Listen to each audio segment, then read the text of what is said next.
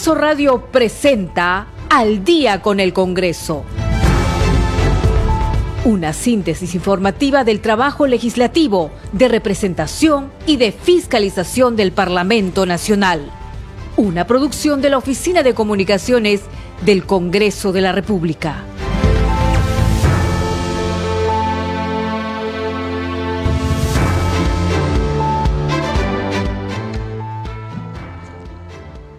¿Cómo están? Muy buenas noches. Bienvenidos al programa Al Día con el Congreso. Les saludan Josma Valverde y Danitza Palomino. Estos son los principales titulares.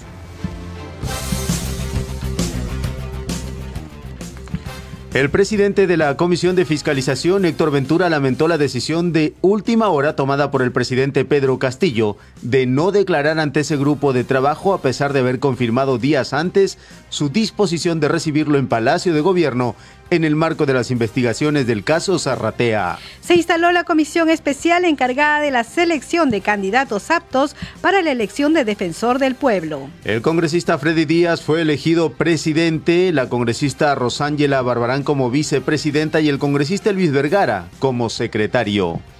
La presidenta de la Comisión Agraria, Vivian Olivos, exhortó nuevamente al Poder Ejecutivo a enviar al Congreso de la República los proyectos de ley requeridos para atender la emergencia del sector agrario y riego y la crisis alimentaria que vive el país. La Comisión de la Mujer y Familia aprobó el proyecto de ley 1491 que fortalece la prevención y sanción del acoso de las mujeres en la vida política. En la Comisión de Producción se aprobó el dictamen que propone una nueva ley del artesano y la artesana. Usted está escuchando al día con el Congreso.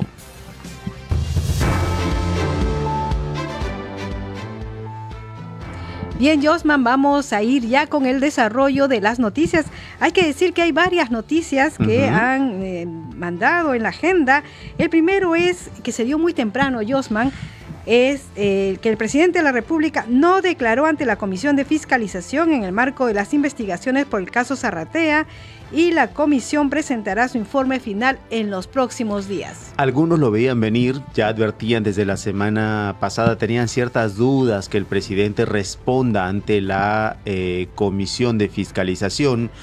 Eh, desde la comisión se está cuestionando esta actitud porque primero dijo que sí los iba a recibir, luego Iván no fue así y esto ha generado pues reacciones desde la propia comisión Danitza eh, que bueno, ya está a puertas de presentar entonces su informe final del caso Zarratea en los próximos días y también estaremos atentos a lo que contiene este documento. Sí, hay que decir, por ejemplo, que ya el presidente había aceptado recibir a la comisión, habían fijado lunes 27, como nosotros le dijimos el viernes, que 9 y 30 de la mañana era la hora en que la comisión, los integrantes de la comisión llegaban a Palacio de Gobierno, lo recibía el presidente y declaraba ante la comisión. Hoy día ocurrió que a las 9 de la mañana eh, dieron una conferencia de prensa los abogados del presidente eh, Pedro Castillo dijeron que eh, no, no lo iban a recibir, que ya habían mandado la comunicación diciendo que esa reunión no se iba a dar. Igual los miembros de la Comisión de Fiscalización fueron a Palacio de Gobierno, Josman. Así es, y también, eh, entre otras noticias que hoy estaremos compartiendo con nuestros amigos oyentes, es que se ha instalado, Danitza, hoy la comisión encargada de la selección de candidatos aptos para la elección del defensor del pueblo. La sesión va a ser todos los martes, ya se ha elegido a la mesa directiva de este grupo que va a tener entonces eh, como función principal el designar estos candidatos eh, y candidatas a la Defensoría del Pueblo. Así es, mañana tienen su primera reunión y por supuesto nosotros vamos a estarles informando en la noche de lo acordado. También la Comisión de la Mujer y Familia aprobó el proyecto de ley 1491 que fortalece la prevención y sanción del acoso de las mujeres en la vida política. Vamos a tratar de comunicarnos con la congresista Ruth Luque para que nos explique específicamente en qué consiste esta ley porque este proyecto es de ella. Como autora del proyecto, ella va de seguro a compartir con nosotros los detalles para conocer de qué manera ahora se va a fortalecer esta lucha para erradicar este acoso político hacia las eh, mujeres. Justamente ya estamos en comunicación con la congresista Ruth Luque. Congresista, muy buenas noches. Bienvenida al día con el Congreso. ¿Qué tal? Muy buenas noches. Sí, congresista, para poder eh, que todos eh, entendamos en qué consiste este proyecto, los alcances de su proyecto, si nos puede explicar exactamente qué es acoso político y cuál es el aporte de esta ley que hoy día se ha aprobado en la Comisión de la Mujer.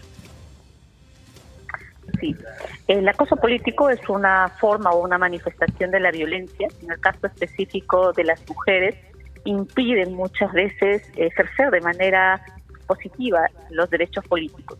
Ustedes saben que el año 2020 eh, se aprobó la ley 31155 que eh, creó el marco legal para la lucha contra la violencia política hacia la mujer, ¿no? Para sancionar temas de acoso político. Sin embargo, esta ley, que es muy importante, que fue aprobada por el Congreso de la República, tuvo varios vacíos que ha impedido su implementación adecuada, tanto así que el propio Jurado Nacional de Elecciones emite una resolución y advierte de un conjunto de vacíos y obstáculos que se generaban, como por ejemplo que no preveía sanciones desde los niveles graves, leves.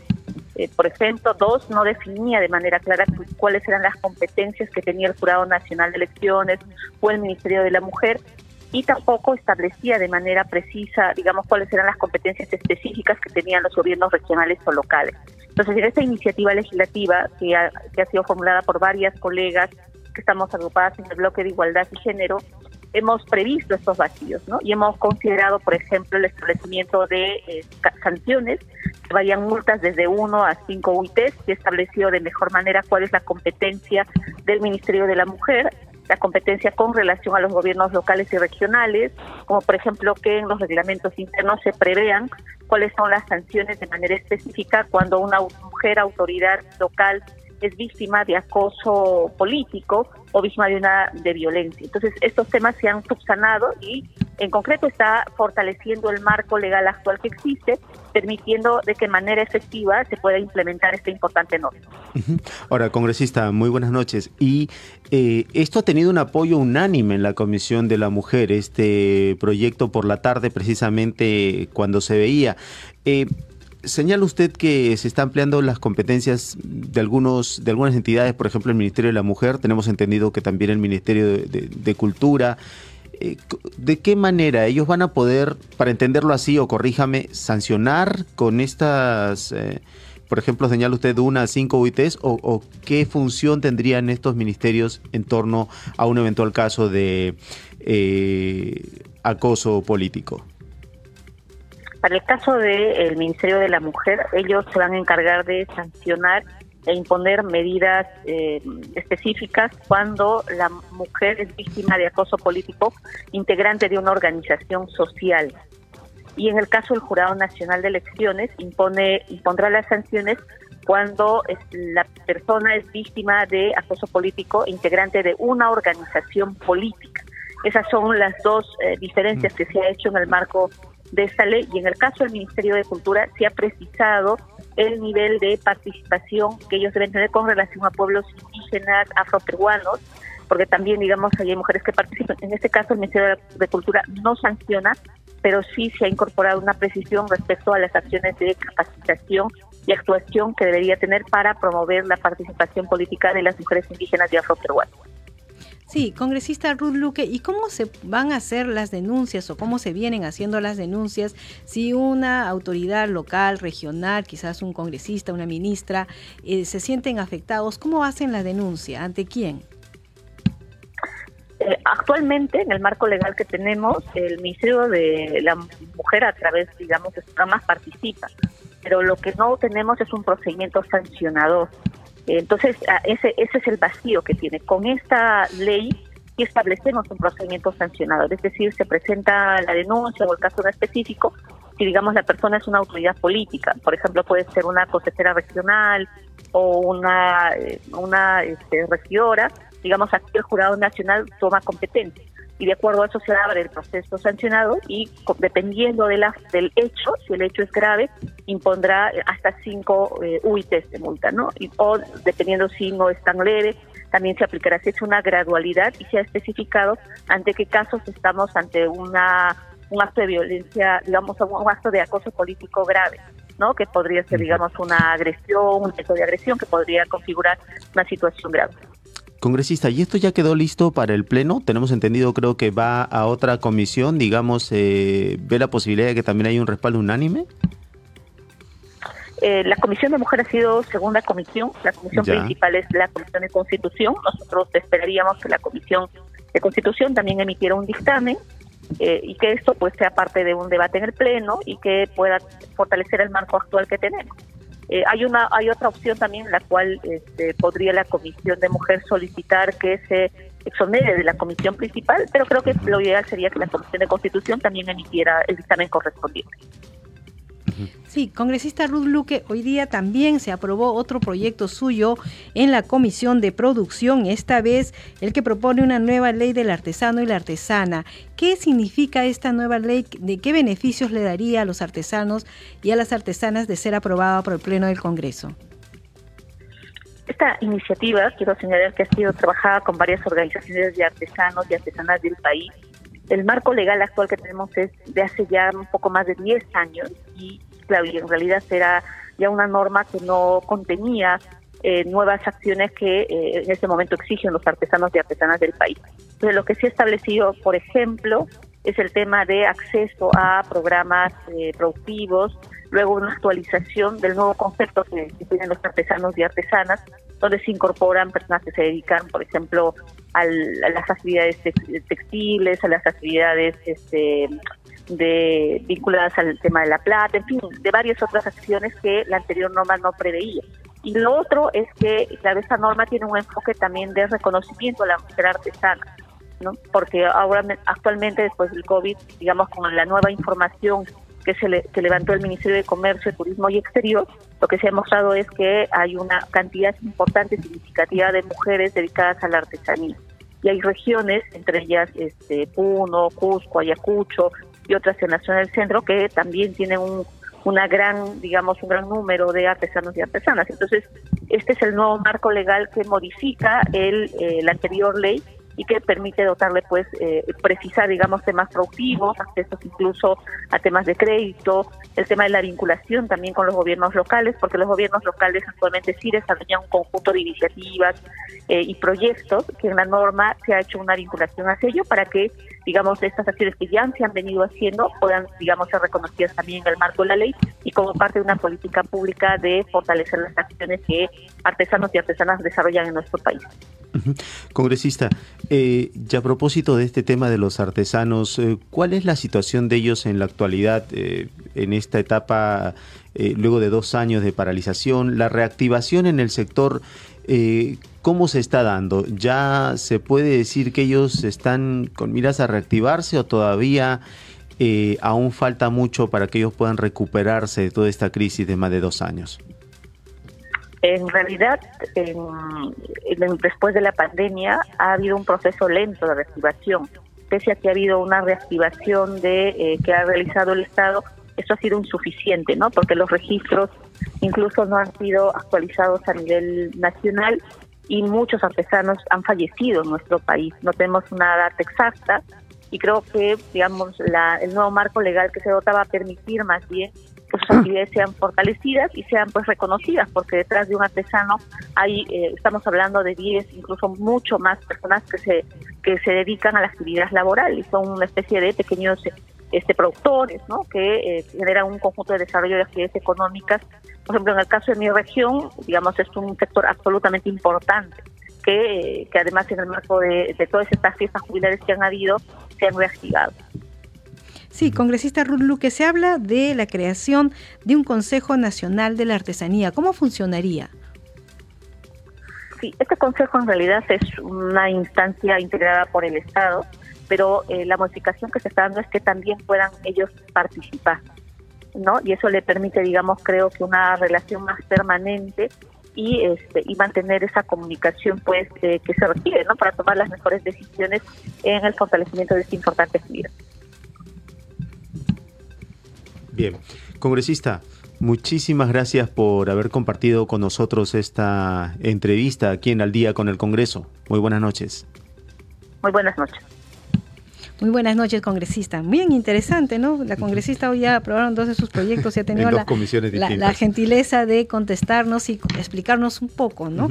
Danita, político y artesanos, ¿no? Yo quería contar algo a, este último tema, ¿no? De, de repente um, compartir algo con nuestros oyentes de que muchas veces eh, cuando de repente vemos un, un artesano en un mercado artesanal, cuando vamos de viaje, de paseo, a hacer turismo, siempre eh, o nunca queremos pagar el precio justo, ¿no? Siempre estamos tentados a pedir una rebaja, decir no, muy caro este llaverito, este cuadro, esta pintura, pero hay que tener en cuenta que detrás de ello hay todo un trabajo manual, un arte que debemos de reconocerlo, así que hay que siempre apoyar a los artesanos peruanos para que ellos también puedan salir eh, de esta crisis económica que ha afectado a todos y reactivarse económicamente. Eso es justo y necesario.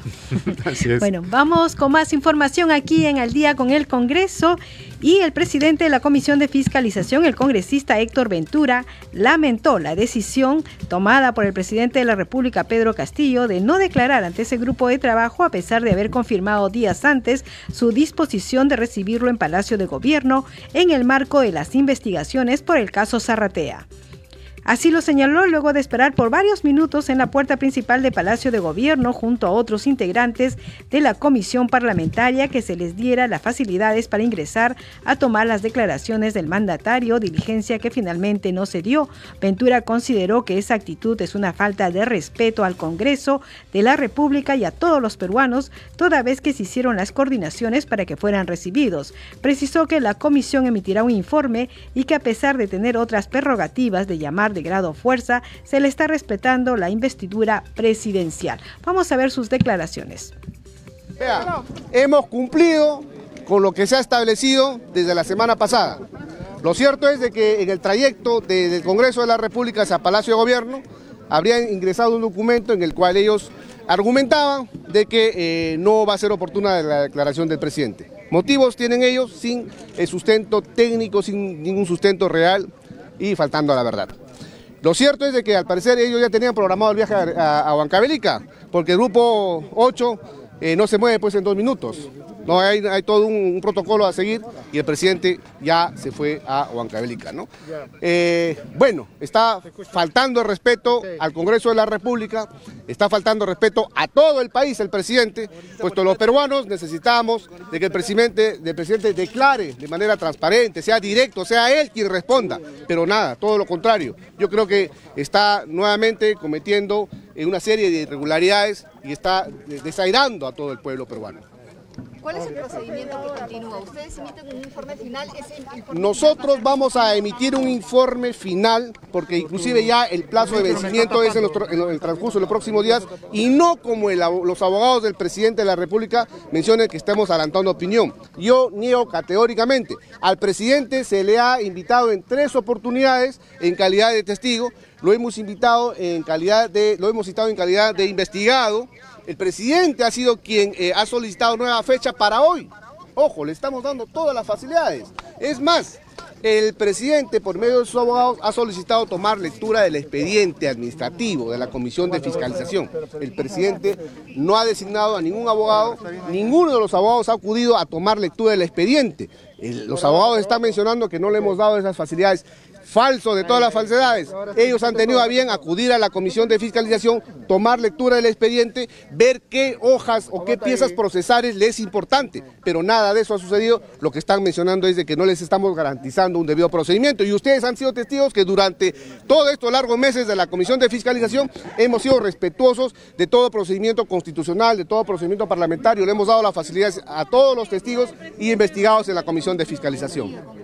Ahora lo que sigue es de que vamos a nosotros eh, seguir con el, terminando ya el informe eh, final, puesto que el informe no lo vamos a hacer justo, declara el presidente y terminamos el informe. No, esto viene trabajándose ya con fecha anterior. Recuerde que venimos elaborando desde eh, inicios de enero y el informe final va a tener que ser sustentado ante la comisión de fiscalización, luego se elevará al Pleno del Congreso para que también sea sustentado y aprobado y luego se remitirá a, eh, la, a la subcomisión de acusaciones constitucionales y paralelamente a la, al Ministerio Público para que el Ministerio Público continúe con el inicio de las investigaciones que todos los integrantes de la comisión ya hemos eh, hecho mención.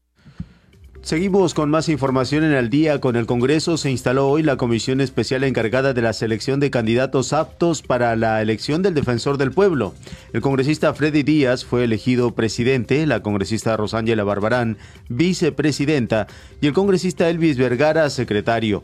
La comisión especial acordó por unanimidad sesionar de manera ordinaria los martes a las 10 y 30 de la mañana y al asumir la, con, la conducción de la comisión especial el congresista Freddy Díaz agradecido de la confianza depositada en su persona y ha ofrecido sus mejores esfuerzos para lograr el objetivo de la comisión. Escuchemos.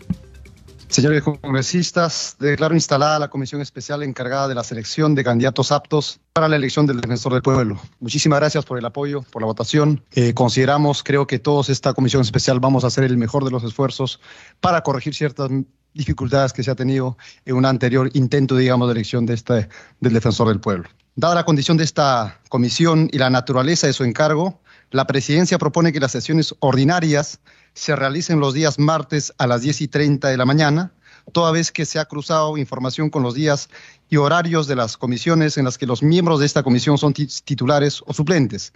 Por lo tanto, la mayoría tendrá, no tendría problemas en sesionar en el día y hora indicado, como ver el respectivo documento obrante en sus carpetas. Asimismo, las citaciones a las sesiones deberán ser necesariamente con una anticipación de 24 horas, salvo circunstancia o situación impostergable a tratar o que solicite más de la mitad de, los, de la totalidad de sus miembros titulares. Casos en los cuales se dispensa de requisito de 24 horas de anticipación para citar a la sesión. Pasamos a la votación nominal. Secretario técnico, proceda a llamar la votación. Con su anuencia, señor presidente, para someter a votación la propuesta de que las sesiones ordinarias se realicen los días martes a las 10 y 30 de la mañana, conforme al cruce de información que se ha hecho para minimizar que los congresistas puedan cruzársele con otras comisiones. Señor presidente, han votado nueve congresistas a favor, cero en contra, cero abstenciones, por lo que ha sido aprobada la propuesta para sesionar los días martes a las 8 y 30 como sesión ordinaria, con la precisión de que puedan ser presenciales o virtuales. Puede usted continuar. En consecuencia, ha sido aprobado por unanimidad. La presidencia convoca a los señores congresistas para efectuar la primera sesión del día de mañana, martes 28 de junio, a las 10 y 30 de la mañana de manera presencial, a fin de aprobar los lineamientos y cronograma del proceso. Propuestas que en este momento se les entregará en físico y también se les remitirá a sus correos y WhatsApp a cada uno de los titulares miembros de esta comisión. Esta es la hora en todo el país, 7 de la noche con 23 minutos. Esto es al día con el Congreso. Congreso en redes. A esta hora de la noche tenemos información con nuestra compañera Perla Villanueva. Adelante, Perla. Muchas gracias por el pase, compañeros, para informar sobre las publicaciones en redes sociales referidas al Congreso de la República. Desde la cuenta oficial del Congreso del Perú se informa que la comisión especial encargada de la selección de candidatos aptos para la elección del defensor del pueblo eligió hoy por mayoría a Freddy Díaz Monago como presidente, a Rosángela Barbarán Reyes como vicepresidenta y a Elvis Vergara Mendoza como secretario. Vamos ahora con la publicación del congresista Héctor Ventura Ángel, presidente de la Comisión de Fiscalización, quien ha precisado hoy que son cuatro citaciones que se le ha realizado al presidente Pedro Castillo desde el mes de marzo. En todo momento, señala Héctor Ventura, la Comisión de Fiscalización buscó obtener su versión respetando el debido proceso. Su defensa lo induce a error. Ante todo esto, solo queda una conclusión, el presidente no quiere dar la cara. Ha sido la noticia del día, lo sucedido hoy en la Comisión de Fiscalización que acudió a Palacio de Gobierno a tomar el testimonio del presidente de la República, pero no fueron recibidos. Vamos ahora con la publicación de la parlamentaria Kelly Portalatino. Gracias, Premier Aníbal Torres, dice la congresista, hoy conseguimos que el Premier anuncie el decreto de urgencia para la compra de medicamentos esenciales y oncológicos a nivel nacional. Importante paso que permitirá acortar las trabas burocráticas existentes para la compra de medicamentos en el país. Seguimos con la publicación de la cuenta de la Comisión de Descentralización. Mañana se recibirá a los ministros de Salud, José López, y de Economía y Finanzas, Oscar Graham, para informar sobre la situación de los hospitales de Coyique, San Juan de Lurigancho, Manchay, Lurín, Hipólito, Unano de Tacna, Belén de Lambayeque y Antonio Lorena del Cusco. Será a las 3 de la tarde. Son las publicaciones a esta hora de la noche en redes sociales. Compañeros, adelante con ustedes.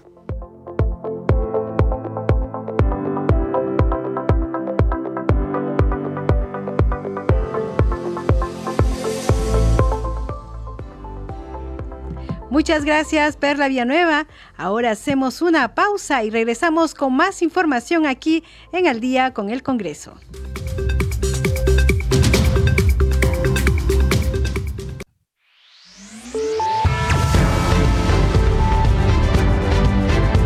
Continuamos en Al día con el Congreso.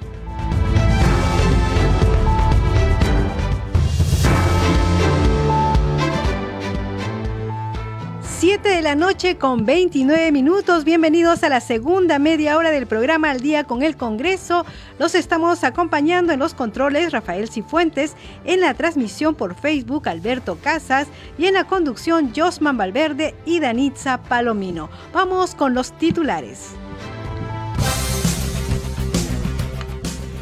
El presidente de la Comisión de Fiscalización, Héctor Ventura, lamentó la decisión de última hora tomada por el presidente Pedro Castillo de no declarar ante ese grupo a pesar de haber confirmado días antes su disposición de recibirlo en Palacio de Gobierno.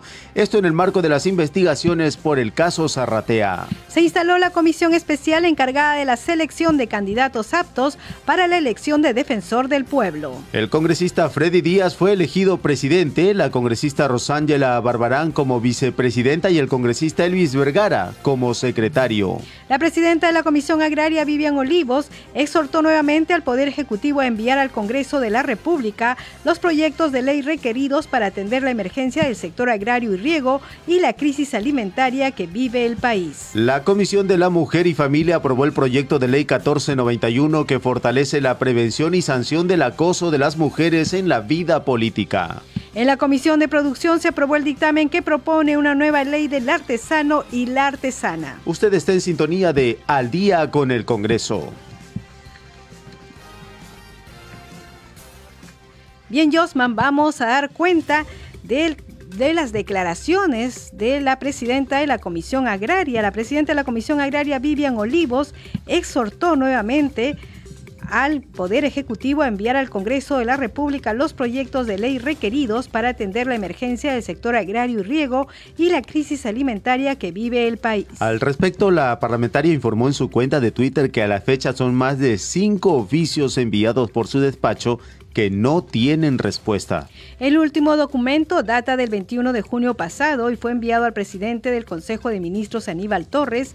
En él se precisa que si bien la comisión cuenta con 10 leyes publicadas que abordan distintas soluciones a los problemas del agro nacional, no se han recibido proyectos de ley del Poder Ejecutivo en materia agraria, máxime si cuenta con iniciativa de gasto, es decir, presupuesto público, que podría atender de manera inmediata la grave crisis que enfrenta el sector agrario.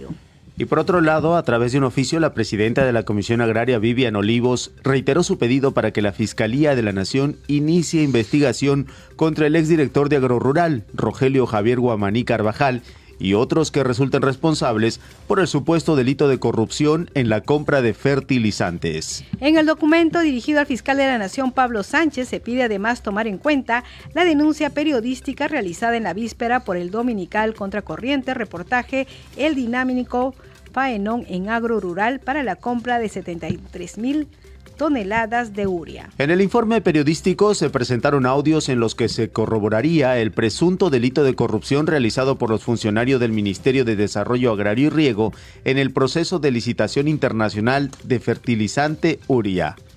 Usted está escuchando al día con el Congreso y vamos ahora con las declaraciones de la congresista Flor Pablo. Ella ha estado en semana de representación. La congresista del Partido Morado organizó el Foro Internacional La Carrera Pública Directiva, Meritocracia, Autonomía e Innovación con el fin de recoger las opiniones y experiencias de especialistas sobre la importancia y necesidad de la implementación de una carrera pública directiva. Escuchemos. Directores que son los gestores en la, institución educativa de esos procesos educativos, de ver las condiciones, de trabajar con los padres, de articular con los profesores. Entonces estamos hablando de dos actores importantísimos, los maestros que tienen que seguir capacitándose, mejorando sus condiciones remunerativas, pero siempre en la mejora continua de cara a lograr aprendizajes y también nuestros directores. En nuestro país no hay carrera directiva y por eso es que queremos ver experiencias internacionales y ver también la propia experiencia de los directores para seguir avanzando en esa línea. Y también estamos planteando, por ejemplo, el cargo de director, coordinador de red. En nuestro país sabemos que hay muchas escuelas pequeñitas que tienen directores encargados, es decir, profesores que a la vez son directores. Y, la, y, el, y, la, y el cargo de director tiene que ser a dedicación exclusiva. Entonces ahí estamos pensando que esas escuelas pequeñitas puedan formarse en red y tener un equipo directivo que los pueda acompañar para que los profesores se dediquen a tiempo completo a ser profesores y los directores a orientar ese desarrollo educativo en las escuelas. Esas son las mejoras que queremos hacer y el Congreso, claro, lo, una de sus funciones es legislar. Y en esta semana de representación, en, e, lo que hacemos también es recoger, justamente representar esas preocupaciones de los directores, de los profesores para seguir avanzando en la mejora de la educación. Y bueno, también he estado, te comentaré el día martes, viendo temas de infraestructura en Caraballo, en el Colegio Antunes de Mayolo. Y ahí, por ejemplo, viendo la nueva infraestructura, haciendo las gestiones con la directora, el, personal eh, directivo, los padres de familia, no muy preocupados. Y también tengo que reconocer, por ejemplo, que mientras viene la nueva infraestructura se encontró una salida, poner módulos, aplanar un terreno en la comunidad. El alcalde Caraballo muy bien se ha unido a esta causa, ha mandado eh, toda eh, la maquinaria para hacerlo, la UGEL está gestionando los módulos, es decir, de verdad que también, así como uno cuando va a fiscalizar encuentra situaciones de inercia, también tengo que reconocer que en este caso, en la UGEL 4, el Distrito de Caraballo, la UGEL, eh, las autoridades locales, los padres de familia, la directora, se han unido en resolver eh, este, este problema. Así que pronto esperamos que puedan estar los módulos y por supuesto la meta final es que haya una nueva infraestructura en este colegio, el Colegio Antunes de Mayolo, que ha estado saliendo eh, los padres muy preocupados en estos en estas semanas en los medios de comunicación decirles que estamos haciendo la labor de fiscalización desde el Congreso cumpliendo con esa tarea y que vemos una disposición de los actores educativos a encontrar solución. Solo nos falta el ministro se pueda hacer presente y dé la indicación de que se inicie la formulación del expediente técnico, porque el colegio ya tiene saneamiento físico legal. Así es que desde acá un llamado al ministro de Educación, al jefe de Proniet, que puedan acercarse al colegio Antunes de Mayolo. Los equipos técnicos van, pero ellos no son los que deciden. Así que agradeceríamos que presten atención a este llamado del colegio Antunes de Mayolo de Caraballo. Bien, y continuamos con más información, esta vez referida a la sesión de la Subcomisión de Acusaciones Constitucionales. La audiencia sobre la denuncia constitucional contra el expresidente Martín Vizcarra y exministro se realizó de manera reservada. A la exministra de Salud, Pilar Macetti, se le acusa por la presunta comisión de los delitos de negociación incompatible o aprovechamiento indebido del cargo y colusión. A la exministra de Relaciones Exteriores, Elizabeth Astete, se le denuncia por la presunta comisión del delito de negociación incompatible o aprovechamiento indebido del cargo. Al exministro de Relaciones Exteriores, Mario López Chavarri, se le acusa por la presunta comisión del delito de colusión y la denuncia constitucional fue delegada a la congresista María Elizabeth Taipe Coronado, quien va a tener a su cargo realizar el análisis respectivo. Vamos a escuchar parte de esta sesión. Reglamento del Congreso de la República. Procedimiento de acusación constitucional. Artículo 89, parte pertinente. La audiencia se desarrolla de la siguiente forma. Es reservada en los casos en que la investigación verse sobre presuntos delitos, salvo que los denunciados manifiesten su conformidad con la publicidad de la misma. Terminó la lectura, Presidenta.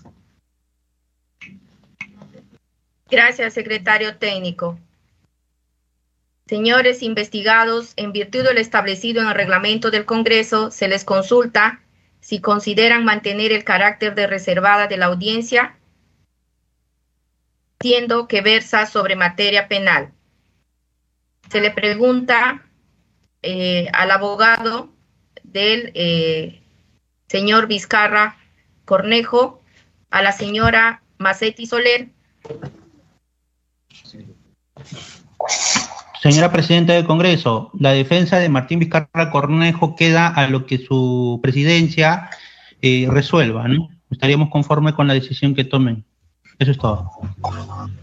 Gracias, doctor. A la señora Macetti Soler se le pregunta si desea que la sesión sea reservada o pública. Eh, me parece que debe ser reservada, señora presidenta. Reservada.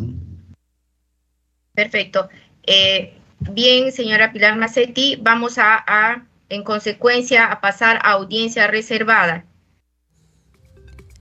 Bien, y en la comisión de eh, la subcomisión de acusaciones constitucionales se rechazó el pedido de reconsideración formulada por el congresista Edgar Reimundo respecto de la votación del informe final de la denuncia constitucional en contra del expresidente de la República Manuel Merino de Lama, el expresidente del Consejo de Ministros Antero Flores Arauz y el exministro del Interior Gastón Rodríguez por la presunta comisión por omisión del delito de homicidio en agravio de Inti Sotelo y Brian Pintado. Escuchemos el informe de la multiplataforma del Congreso de la República. Han respondido con su voto a favor de la reconsideración seis señores congresistas. No se registran abstenciones y se reportan seis votos en contra de la reconsideración. En consecuencia, el pedido de reconsideración ha sido rechazado. De esta manera, el pedido del parlamentario Edgar Raimundo Mercado, quien solicitó reconsideración a la votación del informe final de la denuncia constitucional 132 sobre el caso del expresidente de la República Manuel Menino de Lama y dos exministros, fue rechazado. Cabe resaltar que según el artículo 58 del reglamento del Congreso, las reconsideraciones se presentan por escrito luego de las votaciones y su aprobación requiere del voto de más de la mitad del número legal de congresistas. En otro momento, la Subcomisión de Acusaciones Constitucionales inició su audiencia virtual de la denuncia constitucional formulada por los excongresistas Luzmila Pérez Espíritu, Luis Castillo Oliva, Absalón Montoya, entre otros, contra el expresidente de la República, Martín Vizcarra, por la presunta comisión de los delitos de cohecho pasivo impropio y falsa declaración en procedimiento administrativo tipificado en los artículos 394 y 411 del Código Penal, respectivamente. También a la ex ministra de Salud Pilar Macetti por la presunta comisión de los delitos de negociación incompatible o aprovechamiento indebido del cargo y colusión. Asimismo a la ex ministra de Relaciones Exteriores Elizabeth Astete Rodríguez por la presunta comisión de delito de negociación incompatible o aprovechamiento indebido del cargo. Atendiendo al derecho de los investigados, la audiencia pasó a sesión reservada. Continuamos con más aquí en Al día con el Congreso. Ahora vamos de inmediato a escuchar una entrevista que nuestro compañero de la multiplataforma informativa del Congreso, Ricardo Alba, eh, ha tenido con el congresista Juan Carlos Mori, quien es el presidente de la comisión encargada del seguimiento a la emergencia del COVID-19. De inmediato lo escuchamos. Adelante, Ricardo. Saludamos de inmediato al congresista Juan Carlos Mori, presidente de la Comisión Especial COVID-19. Congresista, buenas noches, bienvenido a Congreso Noticias. Buenas noches, Raúl. Justamente saludar a toda la población peruana eh, ante la inminente preocupación que nos está acarreando en estos momentos. Saludar a todo el pueblo peruano y gustoso de poderlos atender. Correcto. Bueno, tenemos dos noticias, nada positivas, por cierto, pero que sí nos deben o nos demuestran que tenemos que seguir cuidándonos. Primero, que ya la viruela del mono está en territorio peruano y segundo, que vivimos una cuarta ola del COVID-19. Por favor, ¿qué acciones va a tomar desde el punto de vista legislativo la comisión que usted preside?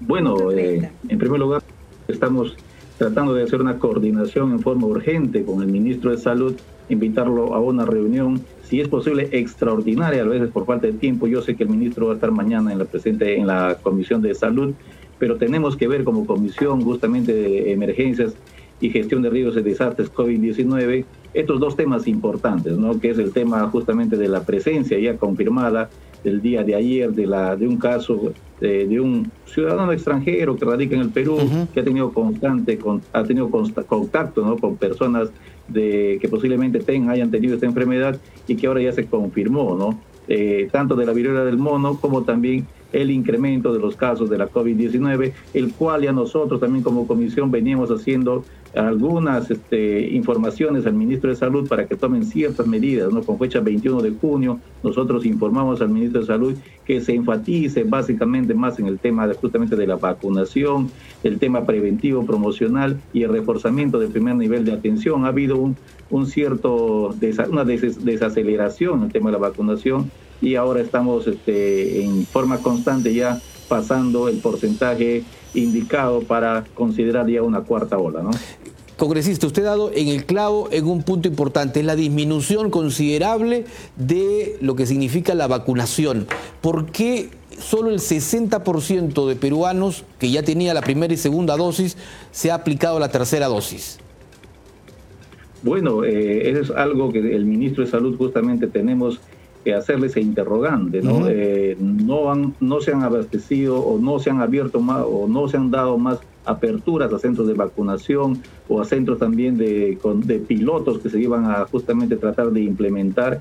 Eh, no sabemos exactamente por qué ha habido esta disminución de la vacunación, eh, tanto para continuar la tercera y la cuarta dosis, eh, donde más o menos tenemos informaciones que en las zonas más alejadas del país, llámese en las zonas de la región Loreto, Cayali, Ujú. Madre de Dios, Puno, son las zonas más alejadas y ahí tenemos una baja eh, este, eh, porcentaje de vacunación. ¿no? Nosotros necesitamos tener esas explicaciones del ministro justamente, por eso estamos tratando de invitarlo para una reunión extraordinaria lo más pronto posible como parte de la comisión de COVID-19. Usted, como presidente de la comisión, ¿qué recomendación daría para incentivar dentro de la población se aplique esta tercera dosis, que como lo decíamos anteriormente, todavía es un punto débil dentro de todo este proceso? Yo quiero que la población peruana entienda a través de este medio importante, el Congreso de la República, Sí. que una de las mejores formas de protegernos, una de las mejores formas de tener menos mortalidad es justamente que todos los peruanos en su totalidad nos vacunemos. Claro. Esa es una forma eh, muy eh, sencilla de poder acceder. Hay centros de vacunación en todo el país y yo pienso que los peruanos debemos acudir en forma responsable eh, y ponernos la tercera y la cuarta dosis para Claro. evitar justamente las probabilidades de complicaciones.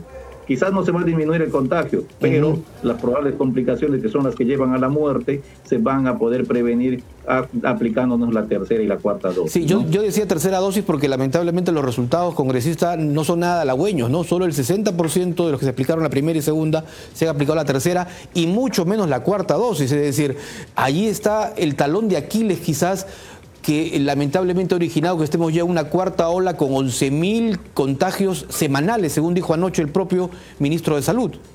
Así es, son más de 11 mil contagios eh, eh, que se están dando ya en, en el, en el país y por lo tanto nosotros como comisión recomendaríamos que se fortalezca la vigilancia epidemiológica de prevención y control tanto de la COVID-19, que hagamos las pruebas de tamizaje de los casos sospechosos que podamos tener. Eh, esta vigilancia eh, epidemiológica tiene que ser intensiva para la detección oportuna de pro- probables bro- brotes que se están dando, por ejemplo, en algunos distritos, principalmente acá en la capital. Y como vuelvo a repetir, el reforzamiento del primer nivel de atención que es prioritario, ¿no? Eh, que debe darse y en forma constante, no solo por pandemia, no solo por una cuestión de emergencia sanitaria, sino en forma constante. El Ejecutivo tiene que invertir justamente en el primer nivel de atención, en reforzar Solo- la parte logística de infraestructura de recursos humanos. ¿no? Solo una pregunta final. ¿Es necesario que los médicos COVID pasen a ser, digamos, desde el punto de vista laboral, ya eh, como sean contratados, al menos como este CAS, para reforzar estas medidas, congresista? definitivamente esto sería una gran alternativa para la salud pública a nivel nacional. Se ha demostrado que con la presencia de este personal CAS-COVID en todos los grupos profesionales se ha cortado eh, sustancialmente la brecha de recursos pues. humanos y la población ha sido más rápidamente atendida por diferentes tipos de enfermedades, no necesariamente por la COVID-19. Se han solucionado y ha cortado, por ejemplo, la, la brecha de, de tiempo quirúrgico, de espera quirúrgica en algunos hospitales. Se ha atendido de forma más rápida también las consultas externas. Por lo tanto, consideramos que esta iniciativa de ley es bastante importante y nosotros estamos apoyando también con un proyecto de ley similar que esperamos que pueda ser muy pronto debatido en el Congreso de la República y que este CAS COVID pasen a formar los CAS regular de acuerdo a lo que se necesita para poder atender el primer nivel de atención, sin, reforzarlo. ¿no? Muchísimas gracias, congresista, muy gentil por este contacto con Congreso Noticias. 7 de la noche con 48 minutos, Josman, y vamos cumpliendo una semana de haber retornado a los estudios de Radio Nacional, que se transmite el programa Al Día con el Congreso de 7 a 8 de la noche. Tenemos el informe que ha preparado el canal de televisión. Congreso iniciamos una nueva temporada, esta vez de los estudios de Radio Nacional. Regresamos después de la pandemia. Josman. ¿Cómo estás, Danitza? Buenas noches. Así es, muy contentos de poder nuevamente reencontrarnos con eh, nuestros oyentes en todo el país a través de las ondas de Radio Nacional y siempre a través de Al Día con el Congreso. De esta manera, los periodistas de Congreso Radio retornan a la cabina de Radio Nacional para informar sobre el trabajo parlamentario a los ciudadanos de todo el país, como parte del retorno a la presencialidad después de más de dos años. Desde las 7 de la noche, de lunes a viernes y durante una hora, el programa Al día con el Congreso brinda un completo resumen del trabajo legislativo, de fiscalización y de representación del Parlamento Nacional. Los encargados de llevar las noticias son los periodistas Danixa Palomino y Joshman Valverde, integrantes de la Oficina de Comunicaciones del Congreso de la República. Es así que los invitamos a informarse a través de las entrevistas, informes especiales, reportajes y despachos en vivo en una transmisión que se realiza por la señal FM de Radio Nacional y también por las cuentas de Facebook de esta emisora y de Congreso Radio. El programa Al día con el Congreso forma parte de la programación de Congreso Radio, que produce diariamente noticieros y micronoticieros que son emitidos también por más de 400 emisoras en todas las regiones del país. Bien, Danitza, ahora vamos a conocer qué es lo que mañana va a, a ver en el Congreso de la República. Vamos de inmediato a revisar la agenda para conocer eh, qué tenemos mañana en las sesiones. Así es, Josman, mañana a las 10 y cuarto de la mañana, eh, la comisión especial encargada de la selección de candidatos aptos para la elección del defensor del pueblo sesionará. Esto será eh, mediante la plataforma Microsoft Teams. Ahora hay una serie de actividades, pero también podemos dar cuenta que a las 3 de la tarde se va a reunir de manera extraordinaria, en sesión extraordinaria, la comisión que investiga precisamente eh, otro tema, Danitza, que es el eh, determinar las posibles responsabilidades políticas y administrativas a que hubiera lugar en torno a las muertes ocurridas durante las protestas ciudadanas iniciadas el 28 de marzo de 2022. Esto ante el último paro eh, de transportistas que preside el congresista Alejandro Muñante. Sesión extraordinaria a partir de las 3 en eh, la sala Marta Hildebrand del edificio Víctor Raúl Aya de la Torre. Y a las 4 y 45 sesionará la Comisión Especial Multisectorial a favor de los valles de los ríos Apurímac, N y Mantaro Braen, que preside el congresista Alex Flores. Hay que decir que esto se realizará de manera presencial en el edificio Víctor Raúl Aya de la Torre eh, y también a través de la plataforma Microsoft Teams. Unas horas más tarde, a las 6 y 30 de la tarde, la Comisión de Educación está organizando una ceremonia especial de reconocimiento a deportistas calificados. Esto en el Palacio Legislativo, en el hemiciclo Raúl Porras Barrenechea, eh, donde precisamente se va a reconocer a estos valores del deporte. Usted está en sintonía de Al día con el Congreso. Danitza, también vamos a continuar precisamente con más aquí en Al día con el Congreso. Es así, toda la agenda parlamentaria, mañana le damos cuenta, les informamos qué es lo que ha ocurrido, venimos con las últimas noticias, pero ya antes de irnos hoy día vamos con los titulares. El presidente de la Comisión de Fiscalización, Héctor Ventura, lamentó la decisión de última hora tomada por el presidente Pedro Castillo de no declarar ante este grupo de trabajo a pesar de haber confirmado días antes su disposición de recibirlos en Palacio de Gobierno en el marco de las investigaciones por el caso Zarratea. Se instaló la comisión especial encargada de la selección de candidatos aptos para la elección de defensor del pueblo. El congresista Freddy Díaz fue elegido presidente de este grupo, la congresista Rosángela Barbarán vicepresidenta y el congresista Elvis Vergara secretario.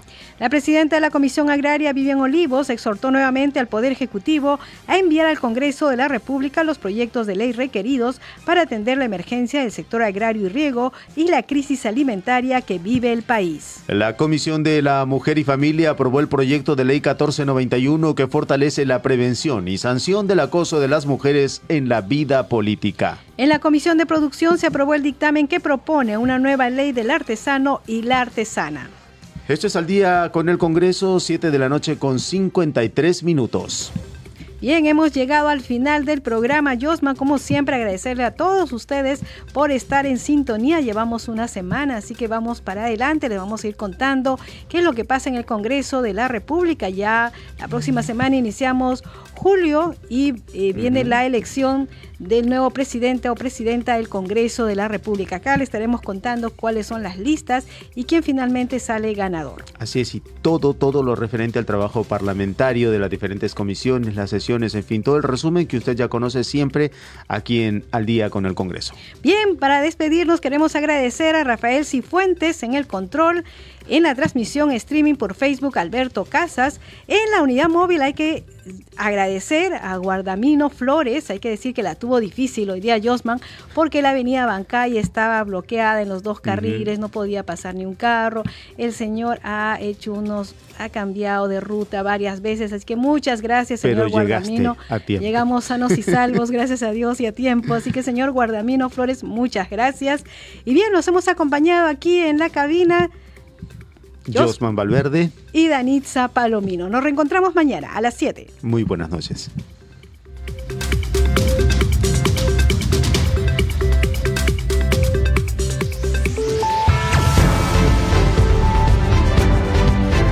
Congreso Radio presentó Al día con el Congreso. Una síntesis informativa del trabajo legislativo, de representación y de Fiscalización del Parlamento Nacional. Una producción de la Oficina de Comunicaciones del Congreso de la República.